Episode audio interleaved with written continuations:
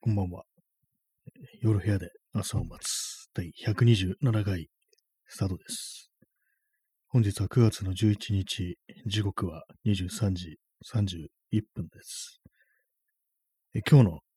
サムネイルというかタイトルの画像は犬です。画像検索で犬と入れて出てきた適当な子犬をなんとなくこう書いてというそういう感じなんですけども、ね、あんまり元の写真の可愛らし可愛らしさというのは、そんな伝わってないような感じになってしまいましたけども、いかがでしょうか？はい。えー今日はですね、あの、お便り、お便りというか、ギフトをいただいたので、そちらから読み上げていきたいと思います。えーっと、ラジオネーム耳かきさんより、元気の玉、美味しい棒いただきました。ありがとうございます。この、この元気の玉と美味しい棒っていうのは一種の定食みたいな感じで、ちょうど100ポイント使い切れるっていう、ある意味、こう、ね、セットになってるっていう感じがするんで、なんか、永定食的な感じですね、これは。はい、えーハートありがとうございます。えーそして、あの、ラジオネーム、白い水さんよりコーヒー、かっこ、微糖、いただきました。私もその外で買うコーヒーとかは、微糖が好きですね。普通の甘いやつよりも、微糖がぐらいがちょうどいいっていう感じでございますけども。でも、まあ、めっきりあれですね、あの、缶コーヒーというものはあんまりこう買わなくなりましたね。まあ、外でコーヒー買うっていうこと自体がなんかこうあんまなくなりましたけども。まあでもやっぱりこう、外で飲むと違いますからね、ほんといつもこう、インスタントコーヒーばっかり飲んでるんで、たまにこう、外でね、飲むコーヒー飲む機会とかあると、それがあの、コンビニのやつとかでも、ちゃんとね、匂いするな、香りがするな、なんていうふうに思ったりしますね。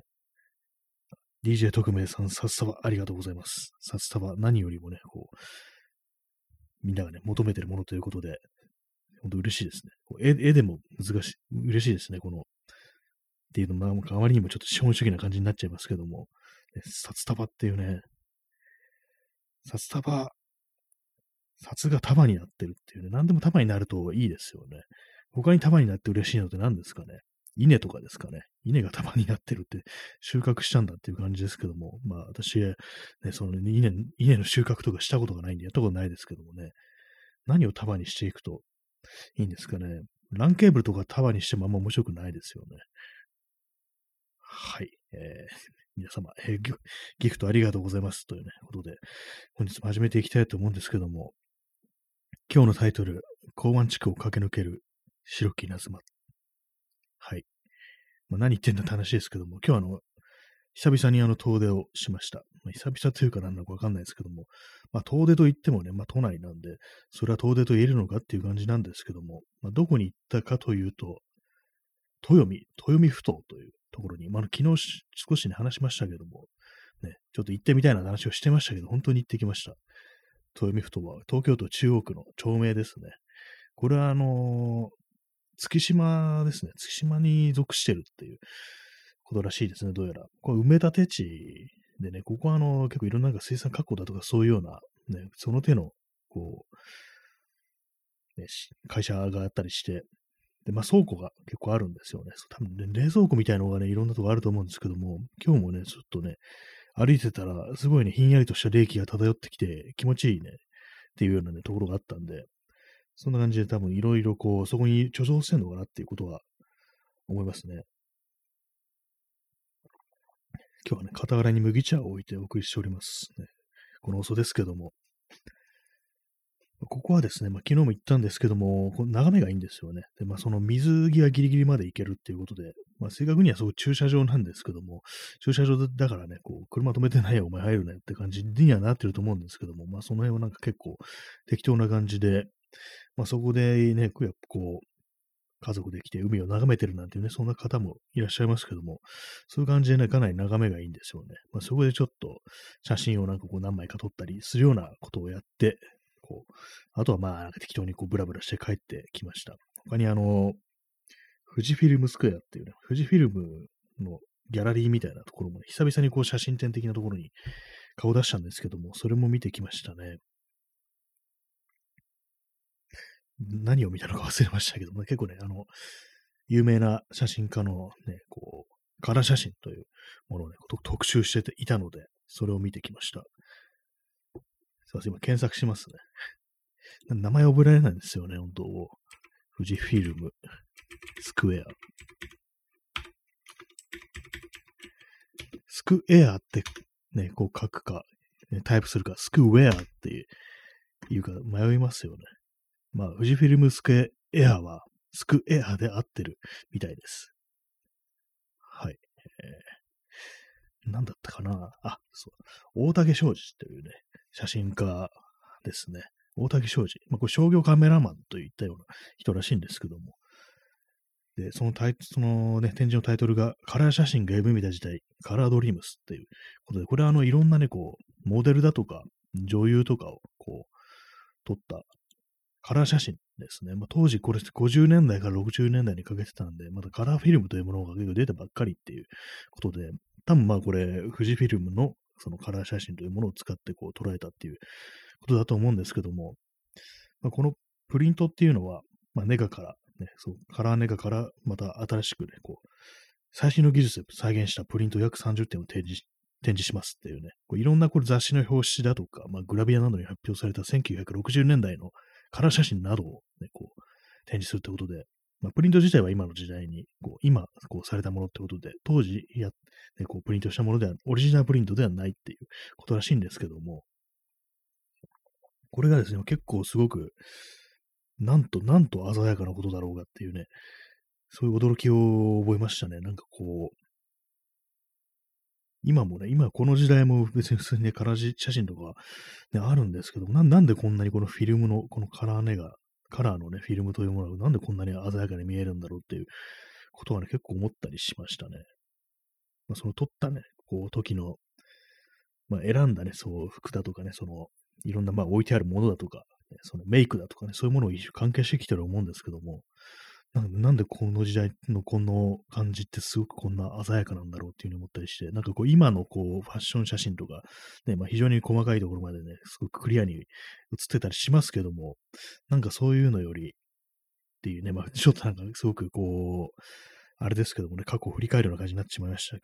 ますけども、なんでこんなに鮮やかなんだろうってことは、結構ね、思いますね。割にあの、そのね、昔60年代とかって、結構赤というものをね、なんかこういろんなところに使ってるっていうのがあって、その色がね、なんかすごく濃いというかね、ものすごく鮮やかに、ね、こう映ってるっていうのがあるんですけども、なんかあれですね、こう、部屋の中のインテリアとかそういうのもそうですけども、なんかその当時って結構いろんな色が使われてて、まあ緑とかも、緑とかね、赤とかなんか非常になんかこう鮮やかな色が使われてるっていうのがあるんですけども、やっぱりこう、過去の方が、そうあんまりね、こう、たくさん色を使わない時代の方が、そういうふうに、こう、せっかくだからでもガンガンに使ってやろうっていうね、そういうふうになるのかなって思うんですけども、今、ふと思い出したんですけども、私があの、ちょっと前にやってたね、あの、ビデオゲームで、あの、アサシンクリード、えー、オデッセイっていうのがあるんですけども、それはあの、古代ギリシャ、まあ、紀元前のギリシャなんですよね。でね、このね、シーズっていうのは非常にその過去のね、その時代というものをすごくすごくちゃんとなんか交渉というものがしっかりしてて、当時のこう、ね、文化とかそういうものが割とこう忠実に再現されているっていうことで、その、まあ、ギリシャで言うとその建築だとかね、その家の感じだとか、そういうものがね、かなりこう忠実に再現されているっていうことらしいんですけども、でそれで気づいたのはなんか、ね、大昔、もう紀元前なんていうのはそんなにね、こういろんな色を使うこう余裕なんてないだろうっていうね、あんまりこうね、パッとしないというか、本当になんかくすんだような、ね、ものばかりなのかなっていうふうに思ってたんですけども、まあ、結構その建築とか、ね、彫刻とかにも、その色がすごくたくさん使われてるっていうのがあったりして、そここんなにその紀元前のね、こう、ギリシャっていうのはこんだけこう鮮やかな、ね、こう色彩がに溢れていたのかなってことを思ったんですけども、まあ、それと似たような感じで、こう、その60年代というものは、ね、なんかこんなに鮮やかな、ね、こう、ファッション写真というものが捉えたんだっていうね、まあ、これがまあその雑誌とかにね、こう、出てたんでしょうけども、なんかこう自分のね、思うこう、過去の世界というものはなんかどうしても白黒であるなんていうふうに思っちゃうんですけども、昔ね、昔なんかあの、戦前だとかね、こうみんな白黒ですけども、白黒フィルムとかしかなかった時代っていうのは本当に、ね、白と黒しかなかったというふうに私は思ってましたから、リアルでね、こう、白と黒しかないっていうふうに思ったんで、だからもう、私のね、こう、祖母とかね、祖父とかね、曽祖父とか曽祖父とかも、昔はなんか色がなくて白と黒の人間だったみたいなふうなことはね、思ってたんですけども、実は昔も色があったらしいっていうね、そんなことをね、知りましたね。そうだったのかって、なんてこったっていうような感じですよね。昔も色あったんだっていうふうに思ったりしましたね。はいね。まあ、そんな感じで、その富士ウィルムスクエアに行って、まあ、写真展を見てきたという、そんな話でございました。で、まあ、そこから、まあ、あの、ふらっとね、こう、麻布の方だとか、東京タウンの近くだとか、その、まあ、湾岸地区ですね。まあ、港湾地区を駆け抜ける白き稲妻となってっていうね、白きって何が白いのかよくわからないですけどもね、なんか今日のその、タイトルの猫を描いた絵がね、なんか白っぽい犬っていうことでね、なんか白き稲妻なんていう風になんとなく思いついたんでね、こう書いただけなんですけども。はい。ね、それでこう、そうですね、豊見というところに行って、で、豊見ふ頭に行って、こう、その先端に立ってね、こう、東京湾眺めているなんて感じだったんですけども、あれですね、今日暑いですね。なんか 急になんかそんな話かって感じですけども、久々に外出たらやっぱりこう、暑いっていう、まあ、まあ、暑さが戻ってきてるなっていうのがあったりして、それとあれですね、あの、体力が落ちてるってこと気づきました。ほんと疲れたなっていうのがあったりして、今日ね、もう少しちょっと涼しいのかなっていうふうに思ったんですけども、なんかどうもあれですね、あの、暑いっていう、蒸し暑いっていうことで、まあ、そのね、ちょっと涼しいかなと思ったんですよ。真夏よりマシだろうと思って水を持たないで出たんですよね。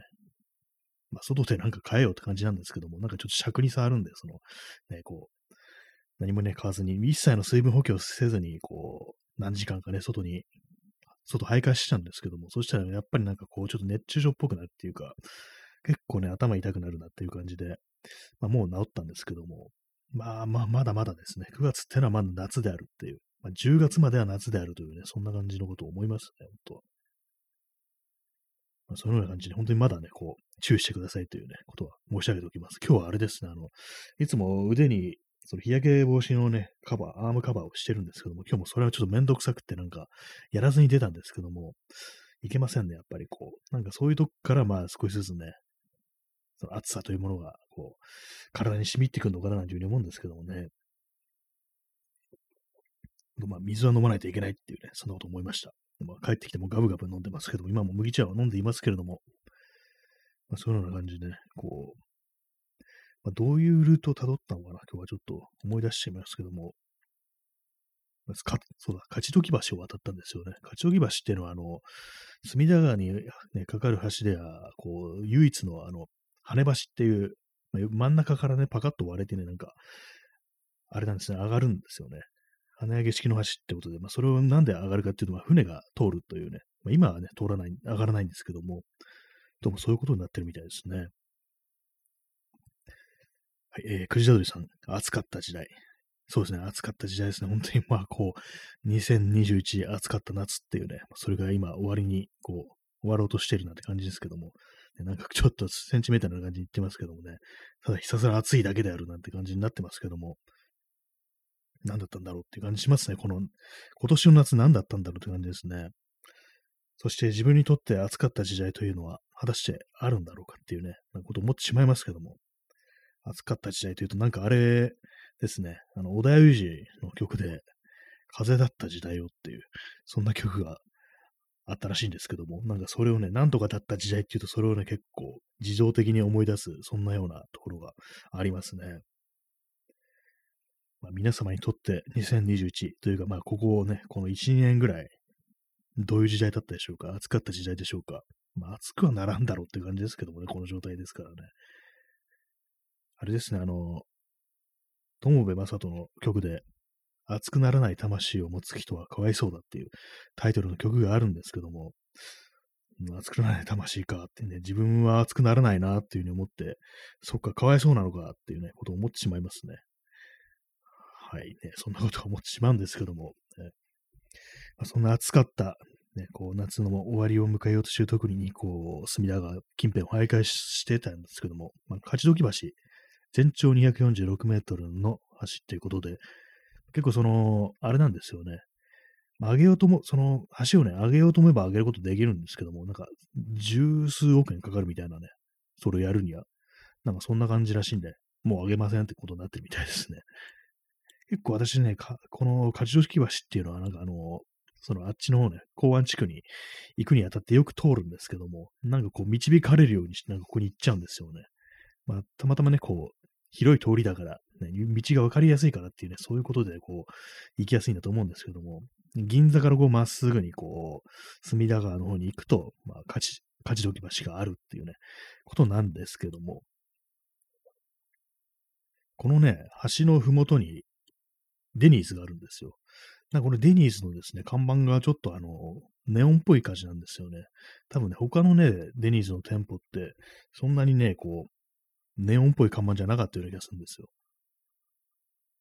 ここのデニーズはなんかね、ちょっと昔のファミレスみたいなね、少しその手の空気が残ってると思うんですけども、一回入ったことあるんですよね、ここ。このデニーズ。中はね、割と普通でしたね。まあ、そんな、そんだけの話でございました。ね、結構、まあ、勝時橋、勝時とかね、この辺の月島っていうのは、まあまあね、その、開発されてて結構綺麗なんですよね。でも非常にこうなんか、多分ね、タワーマンション的なものもね、あると思うんですけども、そういう感じでなんか非常にこう、家族連れが多いっていうような感じで、あんまりこう古い感じではないですね。はい。ねまあ、そんな感じでね、こう結構ね、この勝ち時っていう、勝ち時っていうか、月島あたりって割と自分はスルーしがちなんですけども、その中でね、この、豊見ふ頭っていうのは割と自分の中ではね、結構好きなね、ところなんですよね。結構ね、この、団地みたいなのがあるんですよ。ここ、その豊見っていうのは。まあ、何団地っていうのかよくわかんないですけども、どうも今日通った時に、そこなんか、あれですね、取り壊される的な感じで、まあ、あとどうなのか、ね、何を建てるのかどうなのかわからないですけども、また新しくするのか、どうかわかんないですけども、もうすでに入り口とか閉鎖されてるような感じになってたんで、なんか一つまた風景が消えるのかななんていうふうに思いますけども、まあそんな感じで豊見、豊見町の話でございました。まあ、大体ね、まあこの辺に来ると、まあ、晴海のね、今、その選手村というものがね、今つかもう終わりましたけども、選手村があるところとか行ったりするんですけども、まあこういうね、感じなんで、まあ今日はね、そこに行かずに引き返してきたという感じですね。その後なんかこう、適当に芝浦だとかそういうところを、レインボーブリッジの下あたりですね、その辺をふらふらふらふらしてたんですけども、なんかどうも、昔、ね、この東京のね、こう、港湾地区っていうかね、この水際のあたりをなんかウォーターフロントって言ってる時代があったらしいんですよ。で、まあ今ではね、そう全然使われない言葉らしいんですけども、そのウォーターフロントっていうのは、ちょっとしたブームみたいな感じで、これは、主にね、80年代にこう日本でね、こうそういうふうによく言われるようになったっていう、つまり埋め立て地とかそういうものがこう、ね、あるようなところをなんかこう開発していって、こうね、おしゃれなエリアにしておこうぜみたいなそういう感じだと思うんですけども、まあ、結構あのサンフランシスコのフィッシャーマンズワーフっていうところなんか結構その成功例みたいな感じで言われてるらしいんですけども、それにあやかってこういろいろこう日本でもこの港湾地区というところでなんかいろいろやったなんていうね、話を聞きますけども、芝浦とかにこうクラブなんていうね、クラブっていうかなんか、まあ、ディスコとかね、ライブハウスってなんかウィキペウィキペディア見ると書いてあるんですけども、なんか空き倉庫を利用してディスコはライブハウスとか書いてあったりして、確かになんかそれは聞いたことあるななんていうふうに思います。私がね、この放送でよく言及してる藤原信也っていうね、写真家がいるんですけども、その人は、なんかその80年代だった話した。80年代にまだこう全然そういう、こうなんかいろいろね、開発されてない時期のなんか、寂れた総合外的な場所だったところ、時期に、こう、あえて芝浦に住んでみるなんていうね、そういうことをやったなんていうね、話を聞いたことありますね。その辺の時代のことが、あの、東京漂流というね、本に書かれてるらしいんですけども、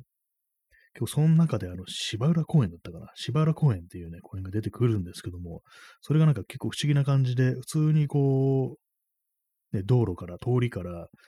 入れるような感じじゃなくて、一旦階段上がってね、ちょっと高台みたいになってるっていうね、そういう公園だったらしいんですけども、私もちょっと気になってたんですけども、どうもね、ちょっと地図で確認したり、近く行ってみたりした結果、そそれはね、今はもうなくなってて、普通のなんか公園みたいに、普通っていうかなんかこう、ね、そうちょっと上がっていかなきゃいけない感じじゃなくって、平地にある公園っていうことになってるみたいですね。なんかその時代のその芝原公園でもの見てみたかったなってちょっと思うんですけども、まあそんな感じでね、こう、錆びれた倉庫街だった。錆びれてかどうかわかんないですけども、まあ、人がね、こう、あんま寄りつかないような倉庫街だったのが、まあ再開されて、こう、いろいろね、こうやってるっていうことですけども、やったってことですけども、まあでも今は別にっていう感じですよね、多分。そんなにこう、あれですけども、まあ、塩サイトなんていうね、こう、10年ぐらい前ですかね、あれは。言われてたり、あそこなんか、いろいろやりたかったみたいですけどもね。でもあれですね、その豊見ふ頭の、ちょっとね、一角に、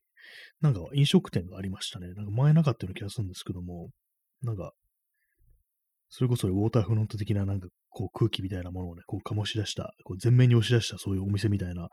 などういうね、何を提供してるお店なのかちょっと、そんな自転車でね、スッと通り過ぎてしまったんでよくわかんないですけども、へって感じでしたね。なんかこんなとこにこういう店やったんだみたいな感じなんですけども、まあその、旧ウォーターフロントみたいな感じですね。ウォーターフロントで検索して、こう、ウィキペディアとか見てみると、結構いろんな日本のね、こう、そういう水辺をなんか開発しましたみたいな例がたくさんありますね。関東だと東京ディズニーリゾートで、千葉、まあ、幕張新都心、お台場、横浜みなとみらいっていうね、まあ、これは結構、まあ、あ、そっかっていう感じですけどもね、結構そっち方にもいろいろあったりして、新潟でもなんかね、そういうのがあったりして、新潟市中央区の、えー、すいません、字が読めません、これ。種の詐欺、メッセ、検索しましょう、これは。なんて読むんでしょうか、これは。漢字読めなくなりましたね、なんか。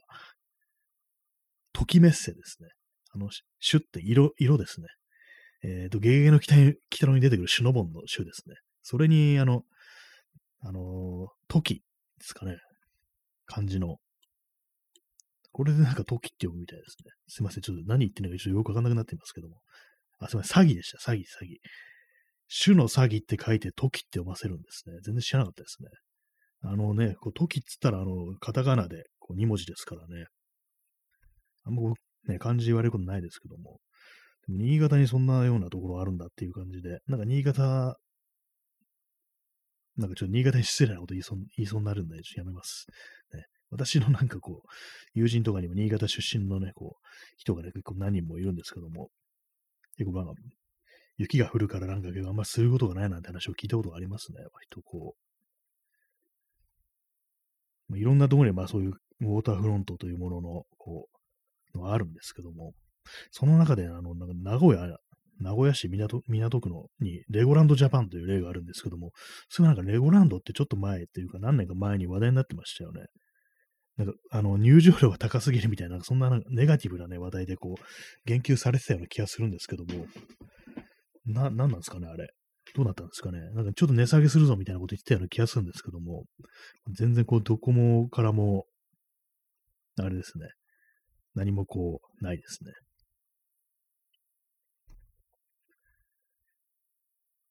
えー、クジャトイさん、ね、時色、ね、これで時って読むんだって感じですよね、本当にね。主に、詐欺に。まさにそうです。この、この字ですね。これで時と読むと。いうことらしいですね。もう漢字なんかだんだんなんか読めなくなってる気がしますね。昔はなんか結構ね、何でもね、こう、いろんな言葉知ってたような気がするんですけども、子供の頃っていうのは。大人になったらね、ほんとなんかポンポンコツになってたなっていうことをね、感じたりしますね。結構その、水辺の街というとね、こう、あれですね、マンハッタンというものは非常にこう、まあ、あの島みたいになってますからね、あそこもこう、まさしくウォーターフロント的な、まあ、これなんかね、もう使われてない言葉らしいんですけどもね、結構ありますけども、結構あれですね、あの、見てみると、北海道、関東、中部、近畿、中国、四国地方っていうことで、結構なんかこう、割と限られてる地域だなっていうのがあったりして、東北はないんだっていう感じですね。東北太平洋側でね、なんかこういろいろこう、ありそうな感じするんですけども、意外にそういうものがないっていうところで、九州なんかだと文字工レトロなんていうね、まあ文字工、まあ、さっきね、こう話に出た藤原信也という人が生まれたところらしく、なんかね、こう、文字工というもののね、話を聞くと、やっぱこう、過去、その、あれですね、トンネルがね、開通してなかった時代は非常にこう賑わってたけども、トンネルがこうできて、簡単に行き来できるようになってから、こう一気にその旅館業とかがこう、錆びれた、されたなんていうね、ことを言ってましたね。前まではその港でまず一泊しないといけないっていう、まあ、船を待つにあたって一泊しないといけないっていうのがあるんで、それでまあ、当然のごとくそこにこう、とどまって、こう、時間を過ごさなきゃいけないということで、まあ、そこでいろいろこう、ね、お金を落としていく人がたくさんいたんですけども、それがあの、トンネルでもってね、すぐに行けるってなると、まあ、さっと行けちゃうんでね、そこにとどまる理由がないんですよね。その、それでこう、いろいろみたいですね。こう、終わってしまったみたいな、そんなこと言ってましたけども、それがなんか今では、こう、レトロなんていうふうに言ってるっていうね。確かなんか、ポッドキャストでもそんなような話してましたね。今で今ではなんかこういう、ね、レトロだとかなんだとか言ってやってるけど、やっぱりね、こう過去のあれとは違うみたいな、そんな話をしてたような気がしますね。九州は結構いっぱいありますね。まあ、あれも、まあ、あそこもなんかこう、周りを海に囲まれてるっていうような、そういうところですからね。はい、ね、そんな感じですね。うん、遠くがないのはなんかちょっと意外な感じがします。なんだろうっていうね、感じですけども、まあそんなわけでね、なんかよくわからない話になってますね。まあ今日その豊見ふとに行ったという、まあ、それだけの話からね、なんかいろいろ膨らませてますけれども、結構なんかね、あの、あのあたり、ふらっとね、こう行きたくなるときあるんですけども、行くとなんかこう、あんまこうすることないなみたいなことをね、結構思ってしまったりするんですよね。なんかこう、まあでもあれですね、その、隅田川沿いのなんか隅田川テラステラスっていうんですかね、あの、ああいうところっていうのは結構なんか、なんとなくね、こう、座って腰掛けて、ぼーっとするには結構いいところだと思いますね。まあ、そんな感じなんで、今日はあの外に出てなんかね、いろいろなんかやろうと思ったんですけども、まあ、写真こそね、何枚何枚か撮りましたけども、なんかこう、そのラジオのね、こう録音だとかね、ちょっとやってみようかなみたいなこともね、久々にこう外からみたいなね、外部で、外でね、野外からね、こうお送りするなんていうね、中継ですね。まあ、そんなことやろうかなって思ったんですけども、どうもこう暑くってね、もう汗がもうダラダラダラダラ出てくるっていう感じなんでね、もう疲れてダメだったんですよね。なんかやろうかなと思ったんですけども、えー、クジラドリさん、公開録音。そうですね、まさしくその隅田川とかね、そういうウォーターフロントで公開録音するっていうね、すごいもうバブリーなことをね、ちょっとやろうかなと思ったんですけども、どうもなんかこう体力がなくってダメでしたね。もう少し涼しくなったらなんかこう、そういう気分になるかもしんないですけども、まあ、結構ね、しんど、今日はちょっと気候的にかなりしんどい感じで、本当になんか汗が本当に止まんない感じでしたね、今日は。ちょっとね、涼しくなったら少しはマシになってるなと思ったんですけども、で、なんか、まだ、まだ汗出るの？まだ水分あるの？みたいな感じで、どんどんどんどん出てくるっていうような感じになって、もうなんか何もする気がしないみたいな感じでね、結構きつかったですね、今日は。まあ、体力落ちてるっていうのがまあ大きいと思うんですけども、まあ、そんな感じで公開録音が果たせ果たせずという感じでしたね。今、今ね、この場所からお送りしますっていうね、まあ生でやったらね、生、ライブで配信したら、そうなりましたけど、なりますけどもね、もしかして、こう、ね、たまたまそのね、これ聞いてらっしゃる皆さんの中に、その近くにいるなんて人がいたら、ね、あそこでなんかブツブツ言ってるあの野郎かみたいなね、なんかそんなようなことが起こったりするのかなっていうのを少し思ったりしたんですけどもね、不思議なね、状態になるかもしれないですね、そしたら。まあ、よくあの、YouTuber とかが外でね、こう、カメラ持って、なんかここ来てますみたいなこと言ってる動画とか見ます、見ますけども、あんまりこう実際リアルで、こう、そういうようなことや、街中でそういうようなことやってるって人見たことないですね、そういえば。まあ、気づいてないだけなのかもしれないですけども、まあ、今の時代、こう、スマートフォンとかは、まあ、誰でも持ってますからね。まあ、そういうなんか自撮り的なことをやってるっていうのはね、結構あると思うんですけども、そのせいでなんかこ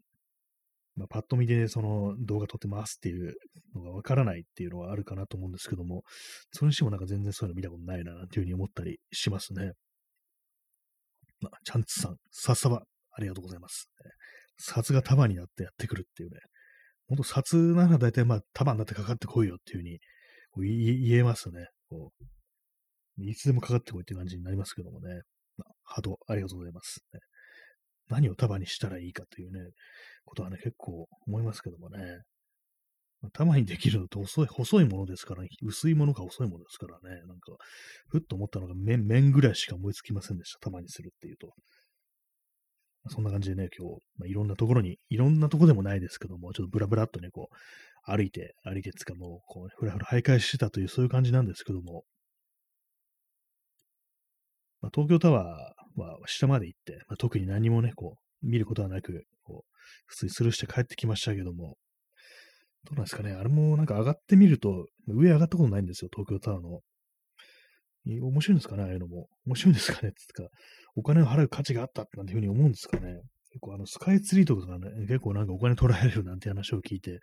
ね、東京タワーもね、別にいいっていうね、感じになってるんですけども、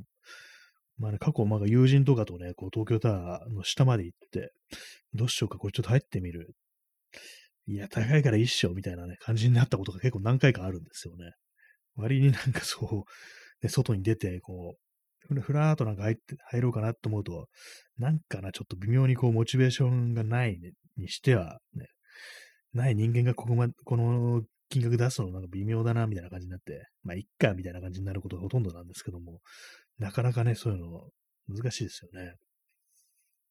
まあ、高いところに登るだけで金を取られるのかいっていうふうに思いますけども、まあね、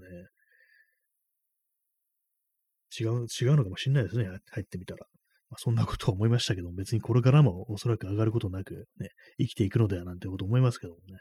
それこそでもまあ、子供とかいたらね、なんかこう連れてくなんてことがあるかもしれないですけども、まあ自分一人とかね、こう、大人同士でね、そういうとこ行って、まあ上がってみるかなんていう、そんなテンションになることってやっぱあんまないな、なんていうふうに思うんでね、まあ、東京タワーの話でした。確かね、あの、東日本大震災の時に先端が、ね、と、てっぺんの部分がちょっと曲がったなんていうのがありましたけども、ああいうのどうやって直すんですかね。不思議ですけどもね。はい、ね。そんな感じでお送りしております。えー、高慢地区を駆け抜ける白木稲妻こと新谷です。ございますけれども、ほんと何言ってんだって感じですけどもね。そんな感じ駆け抜けてたんですけども、やっぱこう、久々にこう自転車、ちょっと長距離、長距離ってことでもないですけども、ね、まとまった時間乗ると、やっぱこう、疲れるなっていうのがあって、結構ね、先週あたりもまあまあ、先 まあ、久々でも何でもねえじゃないかって感じですけども、先週ぐらいもなんかこう、ね、2、3時間ぐらいこう、外のね、乗ってるって日ありましたけども、その時はそんな疲れなかったんですよね。なんかあの、私あの、ワクチン打っ、こう1週間ぐらい、なんか妙にこうね、体力があったというか、なんか心肺機能が妙に向上してたような、そんな感じがあるんですよね。そのね、こう先週の頭ぐらいにこう、久々こう、ちょっとね、遠出した時も、なんか全然こう最近こう電車に乗ってなかったから、かなりこう、体力落ちてんだろうな、みたいなね、こと、ちょっとね、思ったんですけども、あれですね。なんか、全然こう苦しくなくって、普通になんかスイスイスイスイ、ね、こう、移動できる感じだったんで、もしかしたらなんかこう、そのワクチンというものがなんかこう影響してるのかなというふうに思ったんですけども、なんか今日、久々にね、こう、軽く運動したら、なんかこう、また元に戻ってましたね。えー、クジラドイさん、ついにスーパーミュータントに、そうですね、もうなったかなと思って期待してたんですけどもね、なんかそういう闘争本能とかがね、強化されて、ね、こう、怒りに身を任せてね、こう、拳で人間を殺すみたいなことになるかなと思ったんですけども、全然そんなこともなかったですね。普通に戻ってしまいました。定期的にワクチン注射していくと、だんだんだんだんとね、こう、変化が出ていって、そのうち緑色の巨人になるなんていう、そんなこともあるかもしれないですけども、やっぱり、ね、こう3週間空けてしまうと、元に、ね、人間に戻ってしまったっていう、こいつは失敗作だっていうね、ことかもしれないですね。その人間に戻っちまったっていうことで、そんなことかもしれないです。はいね、そんな感じなんですけども、今日はあのね、ちょっとあの、六本木のところもね、そのまあ、富士フィルムスクエアが六本木にあるんでね、そこも少し見てみたんですけども、やっぱりなんかこの土曜の、まあね、土曜の夜は、お前を抱いて、とかなんかそんなあの、ラッツスターの歌詞の曲であったような気がしますけども、なんかあんまりこう人いなかったですね。やっぱさすがにこう、結構変わったなっていうのはあるんですけども、まああの辺はね、結構ね、外国人のね、外国人が割と多い時期があって、まあ、それそれこそなんかインバウンドでいろいろっていうのがあったのかもしれないですけども、まあ、さすがにこの辺も結構、まあ変わ、ったっていうか、まあ、あんまりこう人がいないななんてことを思ったりしましたね。前にその辺撮ったのが、そのまあ、あれですね、東京オリンピックの前だと思うんですけども、その時はね、まだまだ結構人がいたんですけども、やっぱりその後のデルタや米増的な感じになってから、かなりまあ、やっぱ足が遠のいてるっていうのは、まあ、そこそこあるのかな、なんていうふうに思いましたね。えー、六本木の話でした。まあ、六本木にはまあ私はまあ全然こう、思い入れがないですね。あんまこうその辺のね、お店とか行くこともないし、たまにこの写真のね、ギャラリーとかは行くことあるんですけども、それ以外はもう全然こう用がないっていうような感じですね。まあ、何年か前に、まあ、5、6年前かなって感じですけども、もっと前かもしれないですけども、なんかその辺のケバブ屋さんに行ったことがありましたね。結構なんか面白い作りの店で、その2階があるんですけども、それがなんかちょっとロフトっぽいっていうか、なんか天井裏みたいな、なんかそんなような感じでね、ちょっと変わった店だな、みたいなこと思ったんですけども、多分ね、その店ももうないと思いますね。結構なくなる店多いですからね、今日もね、何軒かこう、まあ、ここあった店ないなっていうね、結構あったりして、まあ、これもなくなるんだぐらいのね、そういう感じのことは結構思ったりしたんですけども、なかなかね、こう、そう、外出るためにそういうの見せつけられるっていう、ね、そんな感じはありますね。今非常にね、カチカチカチカチクリック音がうるさいですけども、あの、あれです。あの Google マップをね、こう見ながら話してるっていう感じなんですけども、あれですね、あの、東京タワーの近くに、教会がありますね。聖オルバン教会というのがあるんですけども、聖アンデレ教会とか、なんかいくつか教会がある場所があって、これはですね、あの、そうですね。私がよく行く、その、飯倉片町とか、その辺のね、通り、ま、六本木からずっとまっすぐ、こう、富士フィルム、ちょっとなんかすごいローカルな話をね、して、なんかすいませんっていう感じですけども、まあ、その、東京タワーのね、近辺で、東京東タワーから少し離れたところに、なんか結構、その、教会があるあるところあって、割となんか最近あれなんですよ、その、教会建築みたいなものが少し気になってるっていうか、ね、たまに見てみたいなって思う時あるんですけども、ちょっとね、ここ、この辺行ったのはちょっともうちょっとちゃんと見ておけばよかったな、なんていうふうに思ったりしましたね。結構この辺なんか変な、変なっつったらあれですけども、ちょっとね、変わったね、こう、施設というかね、なんか建物というか、そういうものがあるんですよね。あれなんですね、フリーメイソンのなんかね、こう、日本のね、こう、ビルみたいな、そういうのがあるんですよね。そういうものがあったりするんで、結構変わった場所ではありますね。え、P さん、大聖堂前。大聖堂前っていう地名があるんですかね。なんか結構そう上がりますよね。大聖堂前ってなると。なんか聖堂っていうだけでね、まあ、カテドルだ、カテドラスってあるですよね。あ、P さん、港南町の方のバス停。あ、あれですね。あの、あれ、えー、立正高世界ですね。大聖堂なんて言ってなんか今ちょっとね、上がりましたけども、そう、確かにありましたね。なんかあの、立正高世界のね、ところの、あるところの施設がいろいろあるところのバス停、大聖堂前。なんかね、ちょっとね、大聖堂つつとちょっと上がるんですけども、な、立正高世界ね、みたいな感じの風の、風にはなってしまいますね。あの辺も結構ね、クソでかい、こうね、建物、まあ大体こう、その立正高世界というね、宗教なんですけども、ありますけども、結構迫力あるなというふうに思うんですけども、あ、立正高世界ねっていうふうなことはやっぱりこう思っちゃったりしますね。まあ、あれも確かね、なんか結構でかいのあったんですけども、その大聖堂前も、なんかの体育館みたいな建物ありましたよね。ありましたよね、なんていうね、今、今言ってますけども、確かあったんですよ。それもなんかこう、建て、ね、直すだとかなんだかそれでもう壊されて、ちょっとあの、まあ、だだっ広くはあるんですけども、ね、前のあったような迫力というものはちょっと失われたからなんていうふうに思いますね。え P さん、立正厚生会の本部に行く人に、行く人のために作られた駅、方南町。ああ、そうなんですね。あれはまあ、それだけのために、こう、あると。えー、って感じですね。なんか、方南町ってそうなんだっていう。あんまりこう、私ね、その立正厚生会というものを意識したことがなくて、ね、こう割とね、成人してからなんかそんなようなね、こう宗教の施設があるぞっていうことは知ったんですけども、なんかそうなんですね。保南町というものがなんかこう、それ一色になんか自分の中で染まってしまってるような、そんなね、感じになってますね。方南、方南町ね、そんなね、こう、行くことないですけども、なんかあの辺をね、まあ、散歩、散歩で通るっていうね、そんな感じですね、基本的には。あんまりこう、用が行くわけ、行くわけじゃなくて、なんとなくこう、プラーっとね、歩いて行くのにちょうどいいところだっていう、そういう感じでございますけども、方南町の思い出は特にないですっていうね、まあ、そんなぐらいしかないですね。なんかまあ友人たちとね、その辺をプラプラっとね、歩いたななんていう、そんぐらいのことしかないですけども、こ地図で見てみるとそんなにね、こう目立たないんですけどもね、その施設というものが。いざ行ってみるとなんかこうすげえな、みたいなことは結構ね、思ったりしますね。今こう地図を見てるんですけども、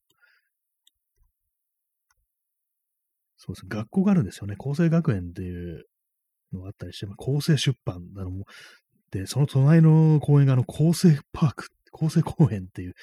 どんだけね、直球なんだよなんてこと思いますけどもね、すごいですね、こう地図、地図。今改めて言うと見たらやっぱすごいですね。そうそうでもないって言いましたけども、結構すごいですね。それなりの土地がなんかこう、なってるんだっていう感じで。立正厚生会大聖堂。大聖堂っていうふうになんか書いてありますけども、で、なんか十字架のマークみたいなのが、この Google マップにあるんですけども、キリスト教系なのかっていうふうに、ね、ちょっと思いますけども、そのね、隣にある立正厚生会法輪閣というね、方は、なんかあの、万字のマークがついてて、もうどっちなんだよっていうね、ことはね、ちょっと思ったりしますね、なんか。あんまりね、この放送でね、こう、よくしも、よく知りもせずに、ね、こう、あれ言うのもあれですけどもね、あんまこう、よく知らないんですよね。まあでも結構その都内のなんかいろんな公園、公園じゃないや、その街をね、こう移動してると、ありますかね？宗教施設ってのは結構でっかいなと思いますね。まあ今日もあの信濃町とか通りましたけども、信濃町だと、あの、創価学会ですね。創価学会本部というものの前を通ったりして、で、そこからね、少し行ったのは麻布飯倉片町とか、その辺だと霊友会の建物がね、あのなんかこうすごいまがまがしい感じでね、こう、すごい建築がありますけども、なんかね、こう、どこ行ってもあるな、なんてことをやっぱ思ったりして、で、そういうなんかでかい建物イコールなんか権力みたいなもの、そういうのをね、こう、力というものをね、こう想像してしまうっていうのがあるんで、なんかこう、なんか歩いててね、いい気分で散歩しててもなんかこう水を差されたような気になってしまうっていうのは、ね、結構あったりしますね。まあ、寺も、寺というものも一緒ね、そういうものなんでしょうけども、なんかやっぱりこう、そういうね、新しめの宗教っていうのはなんかこう、考えてしまうよな、なんていう、そんなことを思ってしまいますね。はいね。霊友会の、霊友会と立正厚生会と創価学会の話でしたっていうね、そんなところでございますけどもね。だそういう、こういうふうに話をしながら、こう、地図を見てると、なんか結構面白いですね。普通に一人でなんかぼんやりと眺めてるよりはなんかこう、ね、このラジオをね、話しながら、ラジオで話しながらこういろいろ見てるってなると、割となんか面白いなっていうことは結構考えてしまいますね。普通になんか一人でね、こう見てるよりもなんかちょっと気づきがあるみたいな、そんなところはあったりします。はい。ね、宗教、宗教施設、他に、ね、日本だとね、どう、日本じゃない、あの東京だとどういうところがあるかなと思うんですけども、結構ね、まあ気づかないんでしょうね。割となんかこう溶け込んでるというか、まあ、当たり前のようにあるものだから、そこまでね、こう、よほどビッグなね、こう建築とかでがあるわけではないと、ね、まあでもそうなんですね。ともそ、そもそも考えてみれば、あの、皇居というものがね、まずそのね、ビッグたるもののね、最たるものであるっていうね、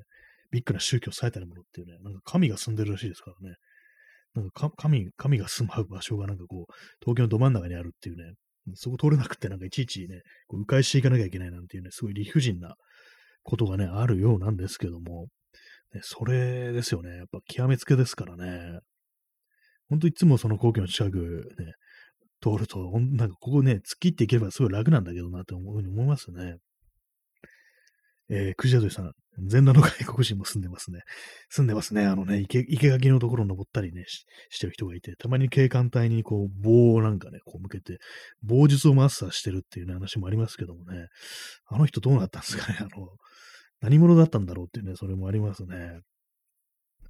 結構ね、未だにこう、なんか鮮明にあの絵面がこう頭に思い浮かんでるんですけども、なんかいろんなね、こう、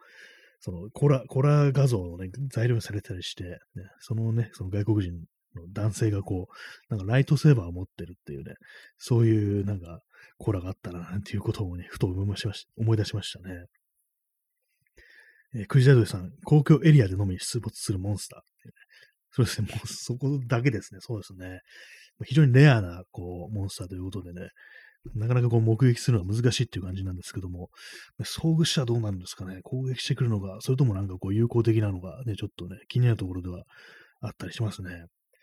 生垣を登るというぐらいですから、かなり身体能力が高いというね、ことですけども、結構あの、法理とか見てると、あれなんですよね、ここ落ちたらどうなんだろうっていうふうに思いますけども、多分あの人に一回下の方まで行ってるんですよね。どうな、どうなったんですかね？なんかすごい、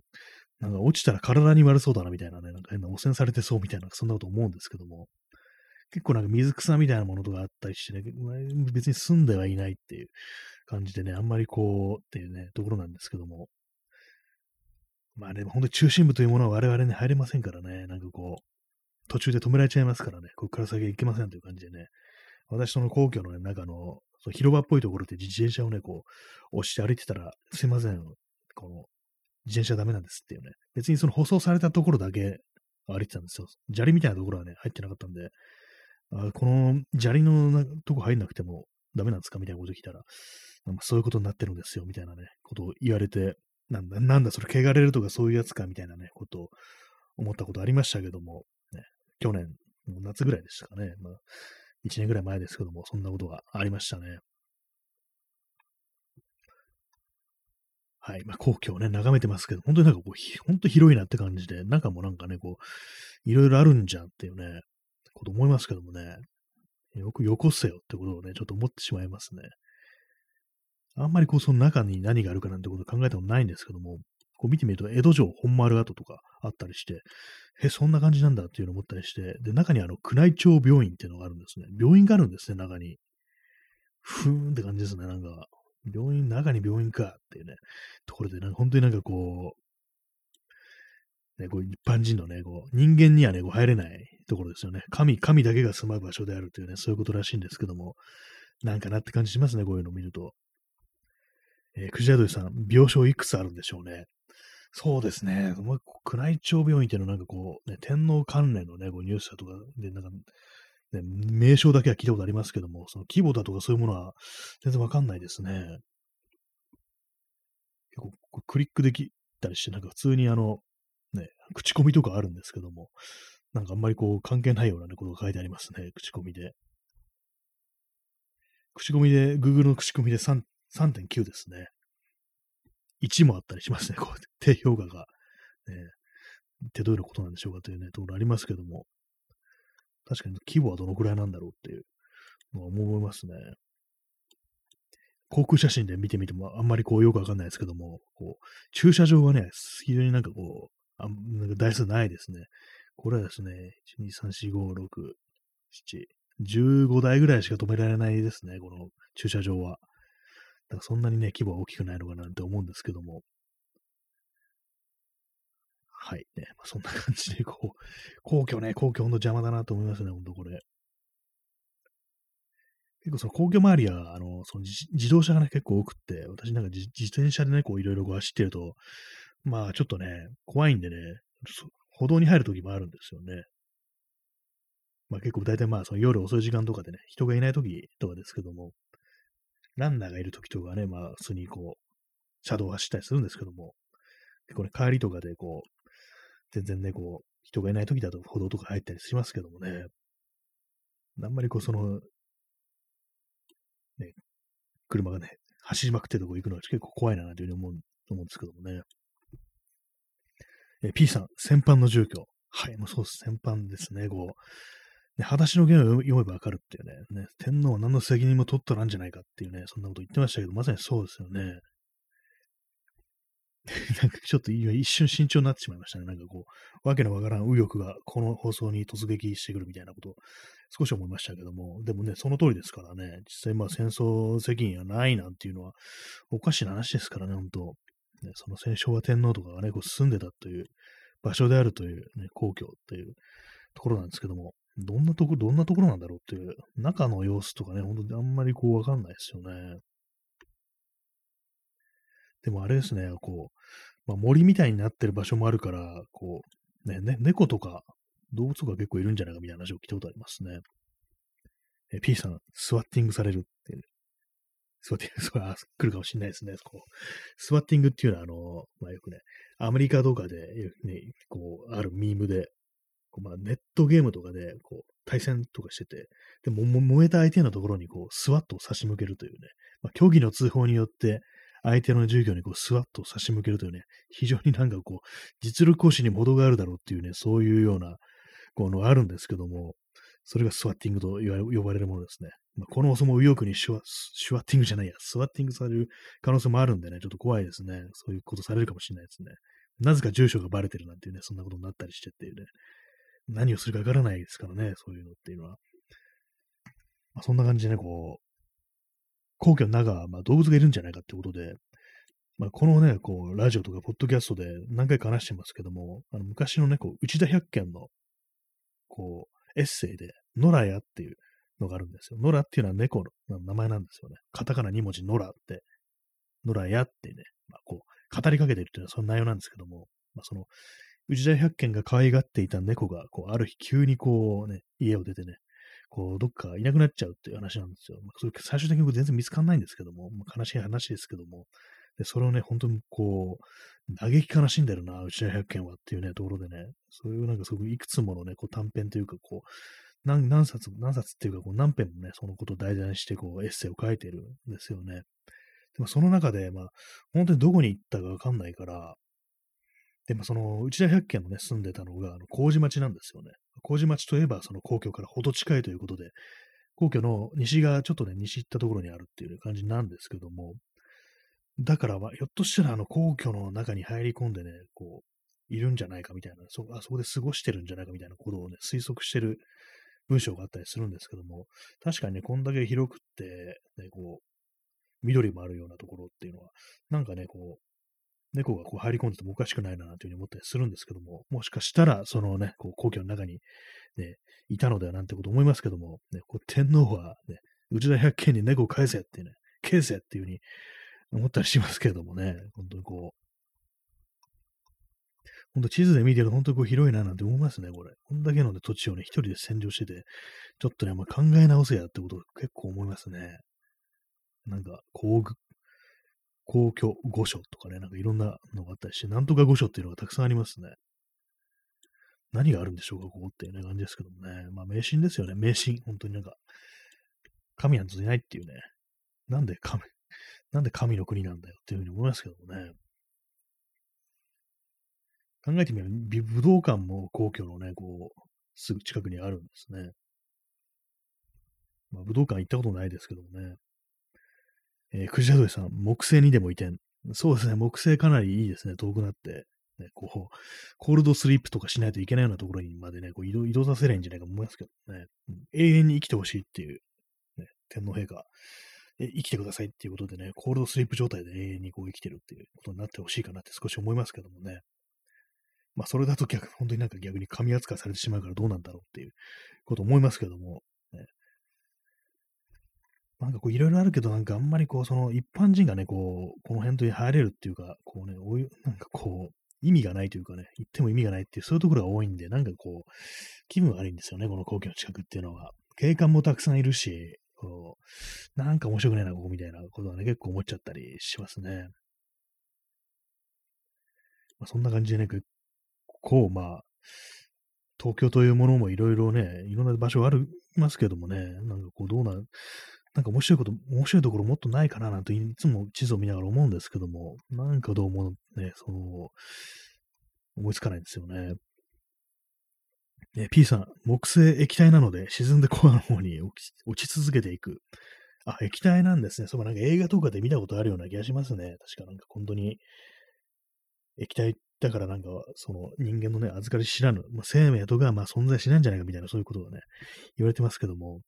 そこに配置してね、こう、コールドスリープで永遠に眠り続けて、ね、こう、コアの方に落ち続けていくっていうね、まあ、木星そのそのものがご神体みたいな感じになってね、こう、すごい信仰みたいなものが誕生するかななんてことを少し思ってしまったりするんですけども、まあ、木星、木星あんま詳しくないですけどもね、なんかガンダムのキャラクターで、木星狩りってやつがいね、そんな悪役がいたような気がします。木星結構なんかあの、すごく遠くから来るなんか、ね、悪役みたいな、そんな印象があるんですけども、あの、蘇る勤労あの、松江作のですね、蘇る勤労という作品で、なんか最後ね、こう主人公のね、松江作がこう、傷ついて錯乱して、ね、飛行機の中で木星にはいくつ、いつつくんだっていうね、ジュピターはいつつくんだみたいな、そんな話をね、して終わるっていうね、そんなエンディングだったような気がするんですけども、なんか木星よくわからんところであるというね、イメージありますね。確か木星液体っていうことで、まあ、あのー、ちょっとタイトル忘れちゃったんですけど、なんかのね、こう SF 映画で、こう木星に行ったこう、ね、宇宙船のクルーが、その水の中で、水の中を調査するんですけども、まあ、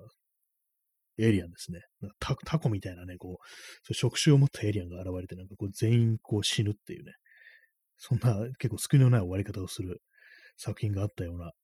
覚えがあります。なんか見た覚えがありますね。まあ、今日はですね、皇居の、まあ、その、から少し離れたところにこう行きましたけれども、まあ、それだけですね。別に特に 何でもないって感じですけどもね。なかなかこうね、その水辺というものもいろいろありますけども、結構なんかどこも行き尽くしちゃったかなと思うんですけどもね、こうまあ、隅田川にいろいろ橋がかかってますけども、多分ね、今日、今日じゃないや、もう全部の橋を渡ったかななんていうふうに思います。まあ別にまあ、橋、橋好きってわけでもないんでね、そんなこう、意識してないんですけども、なんかね、こう、橋ってものは、やっぱりこう、ちょっとね、渡るとき、ちょっとメローな気分になるっていうのありますよね。あんま隅田川とかだとあんまならないんですけども、結構ね、多摩川を渡るようなね、結構大きな橋っていうのは、あの辺ぐらいまで行くと結構ね、こう、眺めというものがね、結構いいので、開けてるので、なんかこう、物語の中のね、こう、光景みたいな感じっていうのが結構してきたりしますね。多摩川はね、なんか私の中で結構多摩川ファンタジーみたいなのがありますね。結構あの、フィクションの中でね、こう、ニュータウンだとかね、そういうような、ちょっと郊外を舞台にしたような作品っていうのは結構その川の風景っていうものが割と多いような気がするんで、まあそういうものを見てるせいか、なんかちょっと下の刷り込みみたいなものがあるのかもしれないですね、その多摩川というものに対して。まあ荒川もね、結構広いんですけども、荒川にはそんなメローにならないなっていうのがあったりして、逆に荒川っていうと私はね、その心霊スポット、ね、広北橋っていうね、心霊スポットとかね、あるんでね、なんかそれを思い出してしまうんですよね。ちょっとなんかその、メローというとは違うようなね、ちょっと、もう少しなんか生々しいような雰囲気というものを感じますけどもね、なんか今日岩淵水門とかいうね、まあ、心霊スポットもあったりして、まあ、そこはなんでそんな、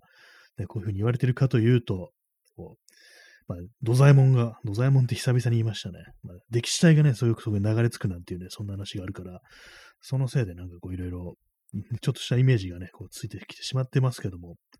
それとは逆に玉川というのは非常になんかこう、陽のイメージっていうかね、陰と陽で言うと陽のイメージというものがあったりしますね。まあ、ただ遠いのであんまりこう行く機会もないですけどもね。まあそんな感じであの、本日ね、よくわかんないこと言ってますけども、お出かけをしたという話でした。やっぱ多少ね、こう、出かけると結構ね、こう、話のね、種になるなっていうことがあるんでね、こう、もうちょっとね、なんかこの辺行ってみてほしいみたいなね、なんかこう、お前あそこ行ってこいみたいなのがあったらね、ちょっとお便りかなんかで行ってみ、行ってもらえたらね、私、ちょっと見てきますんでね、こう、よっぽどね、そのコロナ的にリスクが高くないところだったらね、ちょっとね、行ってみようかなというふうに思うんでね、人のリクエストに答えてどこそこに行くなんていうのちょっと面白いかなっていうふうに思うんですけども、あまりね、こう、アクセスの不便なところになければ、ね、パパッと行って、こう見てくるなんていうことできますのでね、もしそういうのあったりしたら、こう、お便りが何かで教えていただければなというふうに思ったりします。ね、そんな感じで本日お送りしてまいりました夜部屋で朝を待つ第127回ですね。の放送ですけども、いかがでしたでしょうか。まあ、相変わらず何を言ってるのかよくわからないですぞっていうね、感じですけども、まあ、こんな感じで、まあね、本当にこう、たまには外に出ないとっていうかね、ちょっと、ちょっと遠出しないとっていう、それこそなんか水を見に行かないとっていうね、こう、そんな風に思うのでね、こう、いろいろ行きたいですね。まあちょっと行くとこもね、あんま思いつかないんですけどね、もはや。あんまりなんかど、どこもなんか行ったからな、みたいな感じですからね、本当に。まあ、そんな感じで、まあいろいろ